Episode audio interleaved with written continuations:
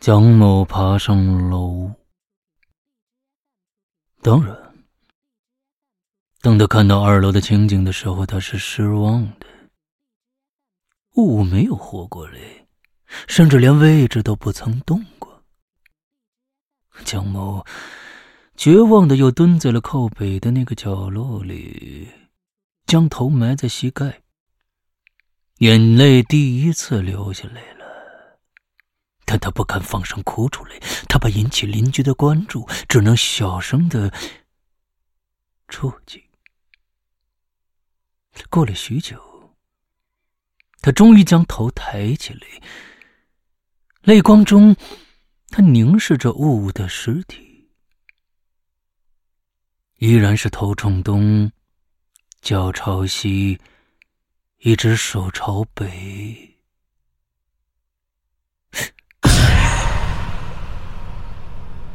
可雾雾的脸怎么转过来了呢？呜呜那张惨白的脸带着一丝微笑，睁着眼睛看向蒋某。蒋某像是被电击一样窜了起来。不会错的，在三天前那四个小时里，他始终没看见过呜呜的脸，这让他当时觉得些许的释然。可现在，呜呜确实在盯着自己呀！这样的恐惧让蒋某终于开始思考。没错，接下来该怎么办呢？必须处理掉这个尸体才行。他把尸体由楼上顺着楼梯搬到了楼下。自己本来就是泥瓦工的出身，他出了趟门，买来了相应的材料。先是把自家的浴缸拆下来，再在浴缸下砌起了一个六十公分的高台儿，将雾雾的尸体装了进去，填充了大量的水泥，再把原来的浴缸装上去。做完这些，还不够。他始终觉得楼上似乎埋伏着什么自己完全无法想象的东西，蒋某便将通往楼上的入口用一块木板封住了。做完这些，蒋某再也待不下去了，逃也似的离开了家。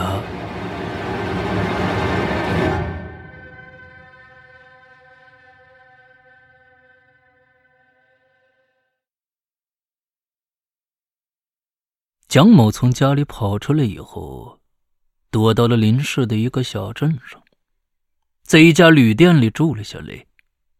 蒋某很警惕，他不敢去投奔朋友或者亲戚，他怕警察顺藤摸瓜的找到他；他也不敢跑得太远，更不可能出国。一是没这方面的能力，二，他想离家近点万一有什么状况。可以给自己留出点考虑时间来。白天，蒋某在旅馆里待着，晚上才会出去吃点东西。他不和任何人打交道，包括旅店的主人。旅店外的马路上，偶尔有警车驶过，那警笛声响得惊天动地呀！蒋某像一只躲避着猫的老鼠，在不安中瑟瑟发抖。不过，时间可以消弭恐惧。那就这样，过了几天以后，蒋某的心逐渐放松了一些。可又有一件现实的问题摆在他面前了：身上的钱不够啊！钱没了可以再挣，但时间没了，那怎么挣啊？恰好就在这个时候，他前几天联系的房屋中介给他打了个电话，问他房子收拾出来没有。确实，在雾雾没死之前，蒋某就开始考虑要不要把楼上干脆租出去算了。那现在看来是天意，他便答应了中介的要求，并说明了自己在外地回不去的情况，把钥匙快递给了中介。授权中介全权代理房屋的租赁。当然，听故事的你现在应该知道了吧？租下那间房子的，就是画竹，而蒋某，就是那个无良房东。在一年前，蒋某生意上赚了点钱，于是就想买一间房子来住。恰好房屋中介就向他推荐了一栋公寓，并且告诉他，这栋公寓做活动，买一间，另一间只要出一半的价钱。蒋某二话没说就捡了这个便宜。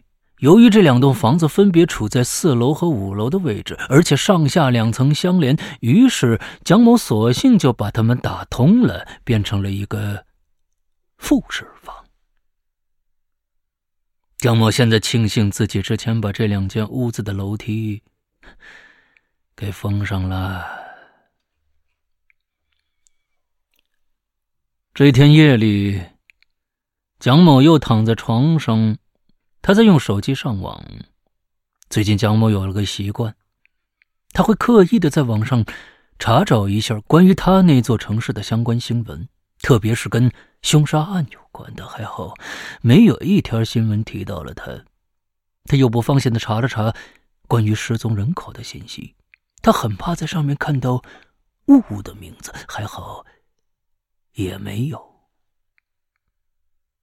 屋子里的灯光昏黄的亮着。那是一盏很小的灯泡，从天花板上掉下来，高高的悬着。四周没有风，那灯泡却在轻轻的晃着。江某不知不觉的就把眼睛合上了，他太需要好好睡一觉了。这时，江某睁开眼睛。他伸手在被子里摸了一把，摸到了自己的手机。这么晚了，谁会给他打电话呢？蒋某将手机举到眼前看了看，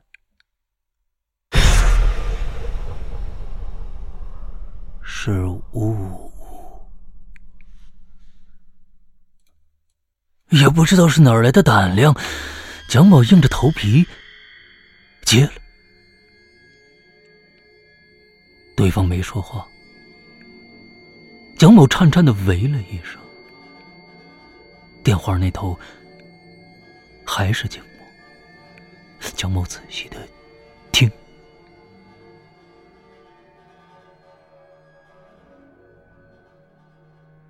你什么时候回来呀？蒋某一下子把手机就丢了。那是个男人的声音，为什么雾的手机会传出一个男人的声音呢？对呀。雾的手机呢？蒋某这才想起来，对于杀人，他毕竟不是什么老手。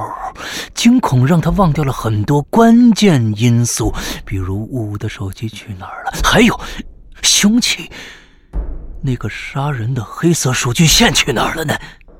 如果说蒋某躲起来是为了逃脱罪行，他甚至做好了被抓的心理准备。可现在，刚刚电话这件事却要比警察可怕上一百倍。在自己离开以后，有人进到自己的屋子，找到呜呜的手机了吗？可究竟是谁会打一个电话过来，问一句：“你什么时候回来呢？”蒋某赶紧将电话打了回去，可提示对方已经关机了。突然，蒋某想到了一样东西，他立马拿起手机，找到了一款软件，试了试，果然成功了。他的手机又一次连上了家里那台监控摄像头。这台摄像头，蒋某居然忘拆了。现在他的心跳得很厉害，他的眼睛死死的盯着屏幕。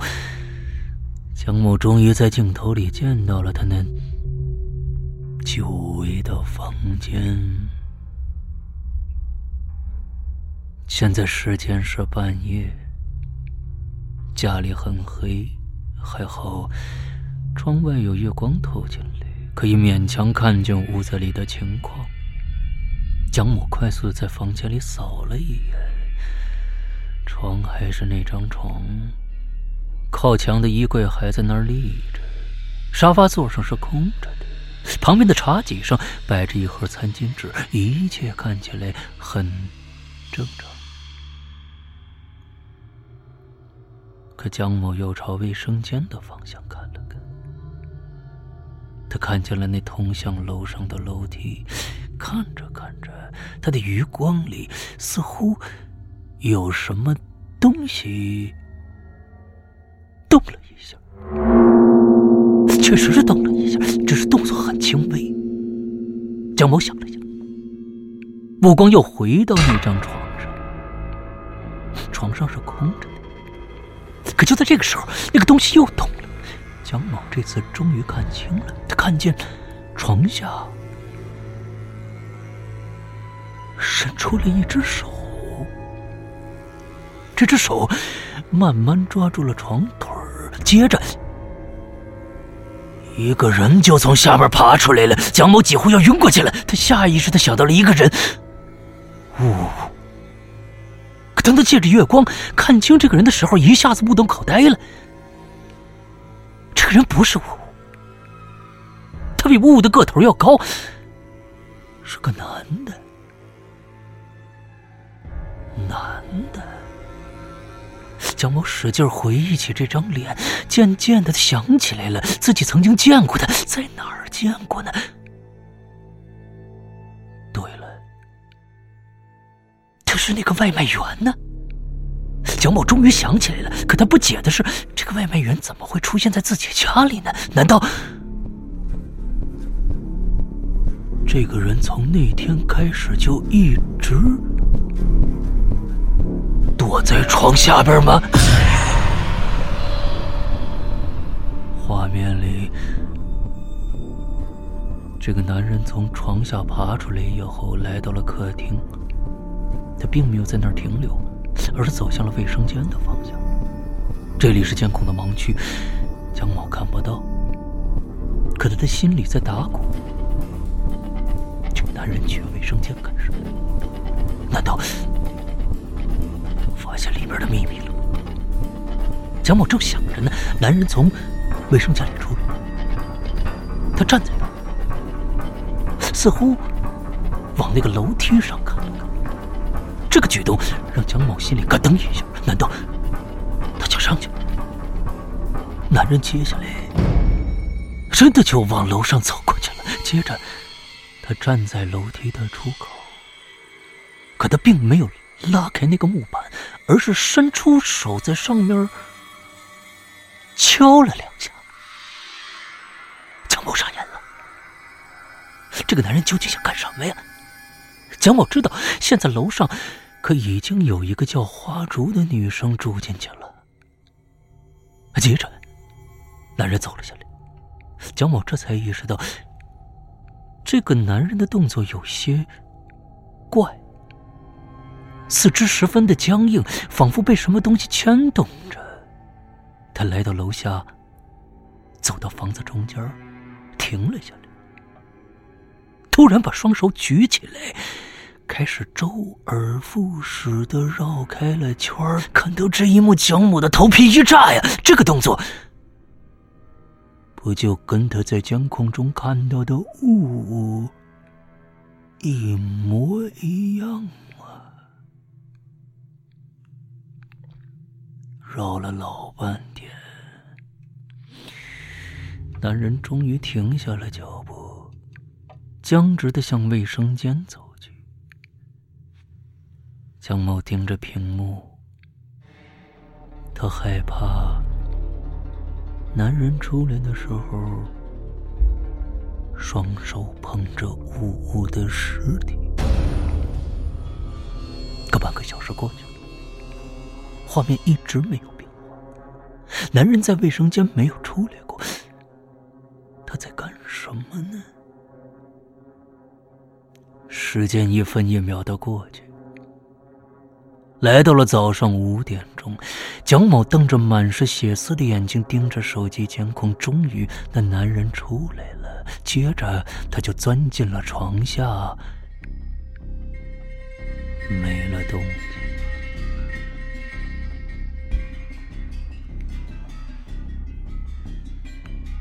接下来的两天里，蒋某盯着手机看了两。在自家屋内的男人白天没有任何动静，到了晚上，从床下爬出来，开始周而复始的一些动作，在客厅里转圈，接着进入卫生间，很长时间不出来。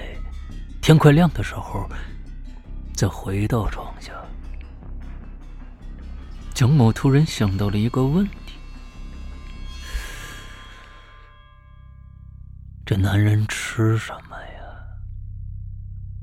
起码在这两天里，他没见过男人进食，也没看到过男人出过门呢。难道他已经不是人了吗？那么是谁杀了他的呢？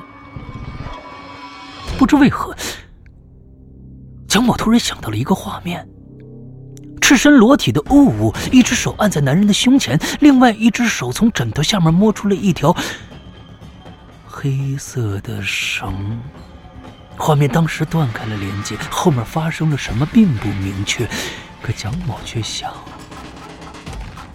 是雾雾杀了他们，用一根杀死雾雾相同的凶器，黑色的数据线吗？那雾雾为什么要杀他呢？还有，自己怎么忘了这么重要的一点？雾临死前叫自己张先生，张先生是谁呀？难道当时的雾雾并不是雾？没错了，没错了，没错了！自己用低廉的价格买了这栋房子，难道这栋房子有问题吗？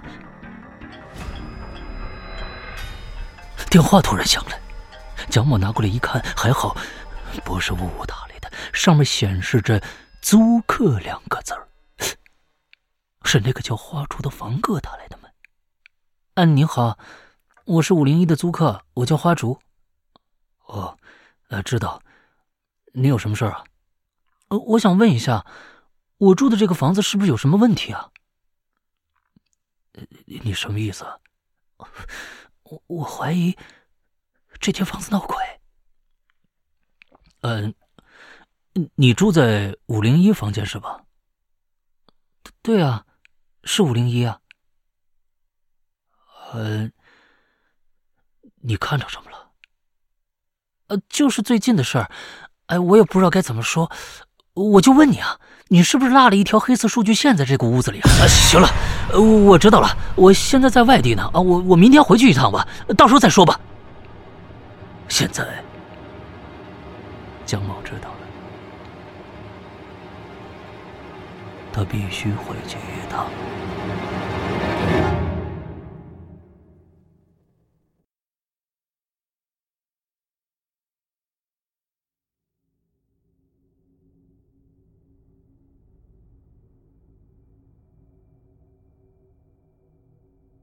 当蒋某坐上返程的车子，天色已经晚了。从林市到蒋某所居住的地方，大约要两个小时。蒋某不敢在白天回去，他只能选择晚上。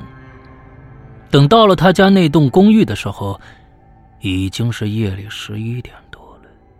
他蹑手蹑脚的上了楼。他得先去自己的房间看看。虽然他知道房间里有个男人住在那儿，可蒋某不能报警啊。蒋某来到四楼，趴在自己家的房门上听了听。里面静悄悄的。接着他敲了敲门，里边依旧没有回应。江某硬着头皮掏出钥匙，打开了门。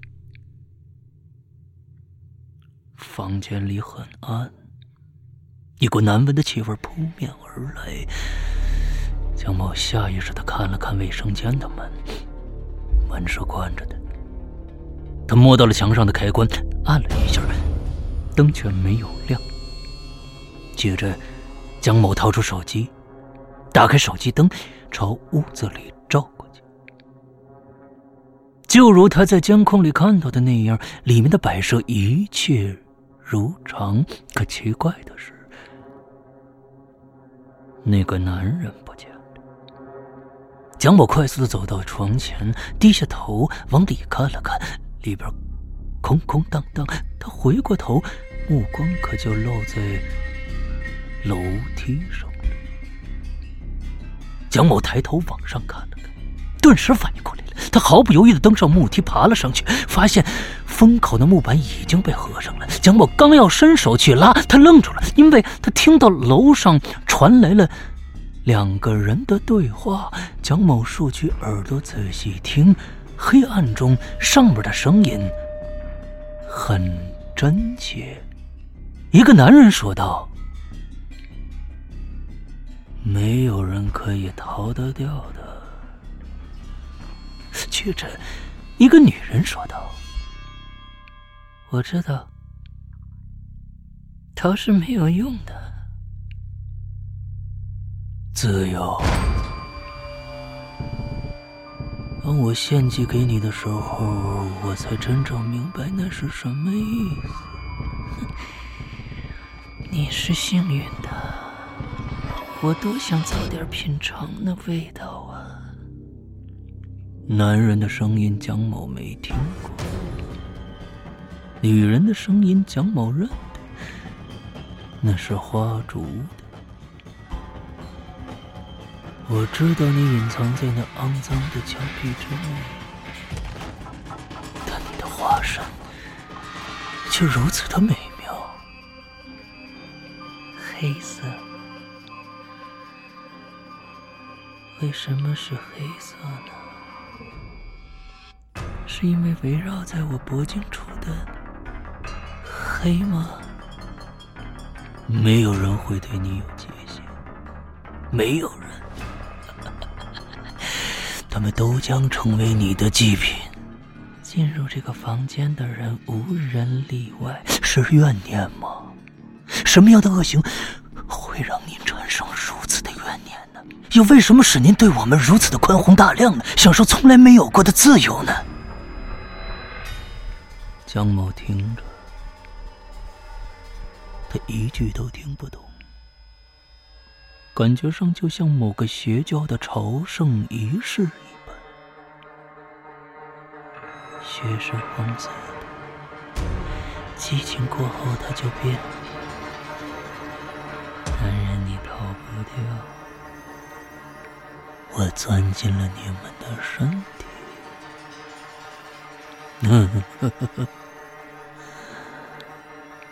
那个男人杀了女人，这个女人杀了我。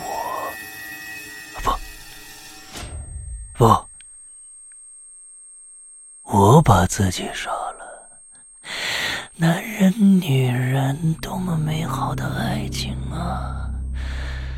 你还相信他吗？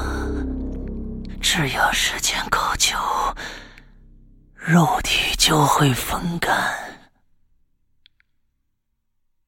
风干，没错，我周围都是水泥呀！突如其来的一声从背后传来。蒋某吓得大叫起来，他回过头来，不知什么时候身后站了一个泥人，浑身上下被水泥附着着，可能是为了挣脱束缚，身上多处的皮肤已经被水泥剥离下来，血肉模糊。没错，呜，站在楼梯之上，一步步的向着蒋某靠过来。其实我是爱着他的。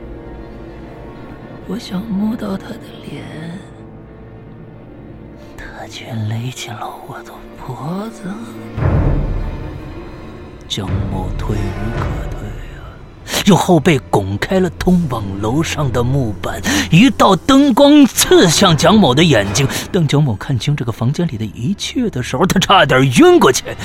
房间里，男人僵直的跪在地板上。盯着半空，嘴里在说着什么。他的对面吊着一个女孩，那是花烛。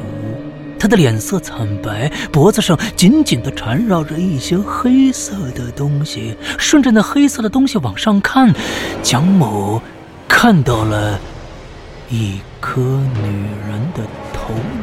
她高高的飘在半空。这颗脑袋慢慢的转过来，与此同时，花竹和男人也齐刷刷的把头转过来，他们看向蒋某，突然之间就笑了。蒋某的身子摇晃了几下，可就在这个时候，有人在背后拍了拍他的肩膀。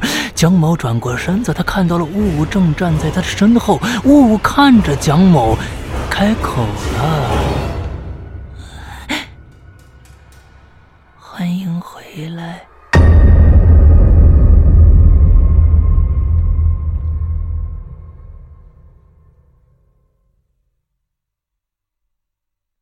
故事说到这儿，其实就已经结束了。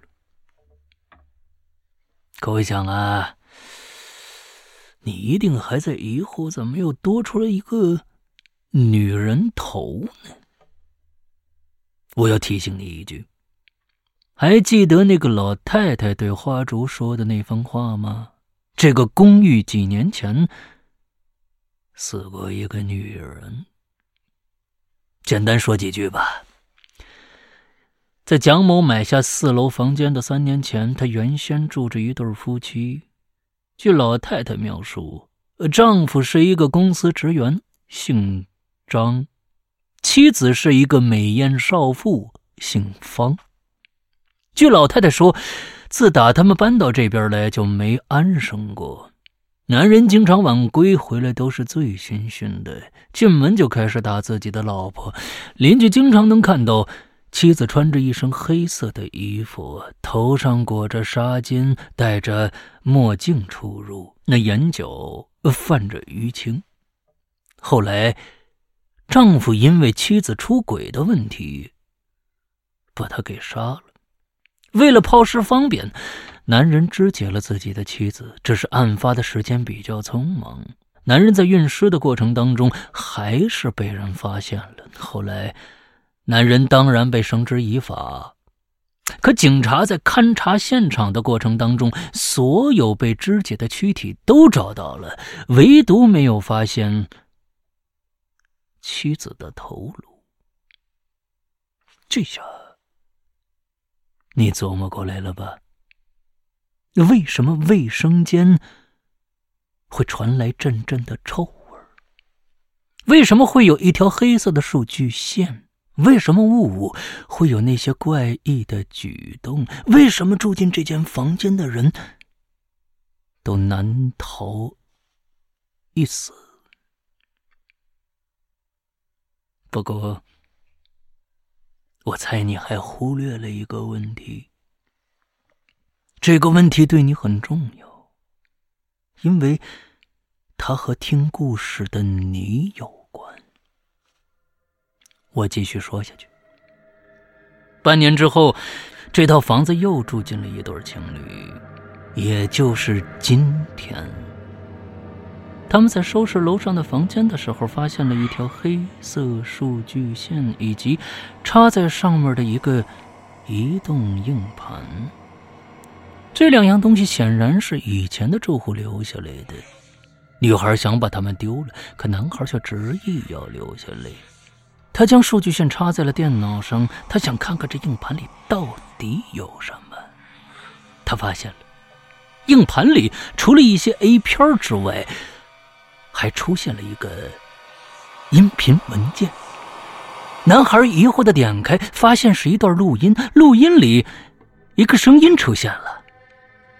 你好啊，你终于发现我了。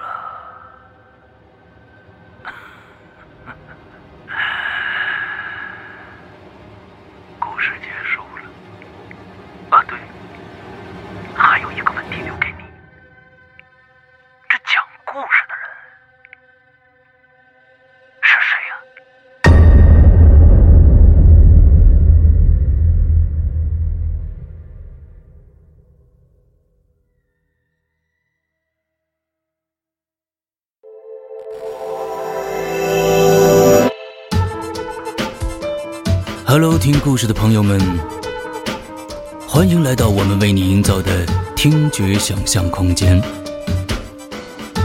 我深深的知道，你我都是同一类人，我们充满想象力，我们充满了好奇心，我们只想对那些奇妙的未知的事物轻轻打一声招呼：“Hello，怪谈。”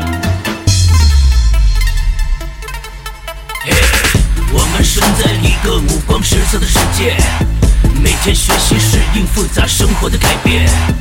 我们喜欢探寻未知空间的极限，在那空间中找到。Hello，这鬼魅的世界，Hello，这隐患的空间，Hello，那人类的愚昧，Hello，那缄默的誓言，Hello，万万年，Hello，碎碎念，Hello，万万年，Hello，碎碎念。Hello everyone，这里是 Hello 怪谈。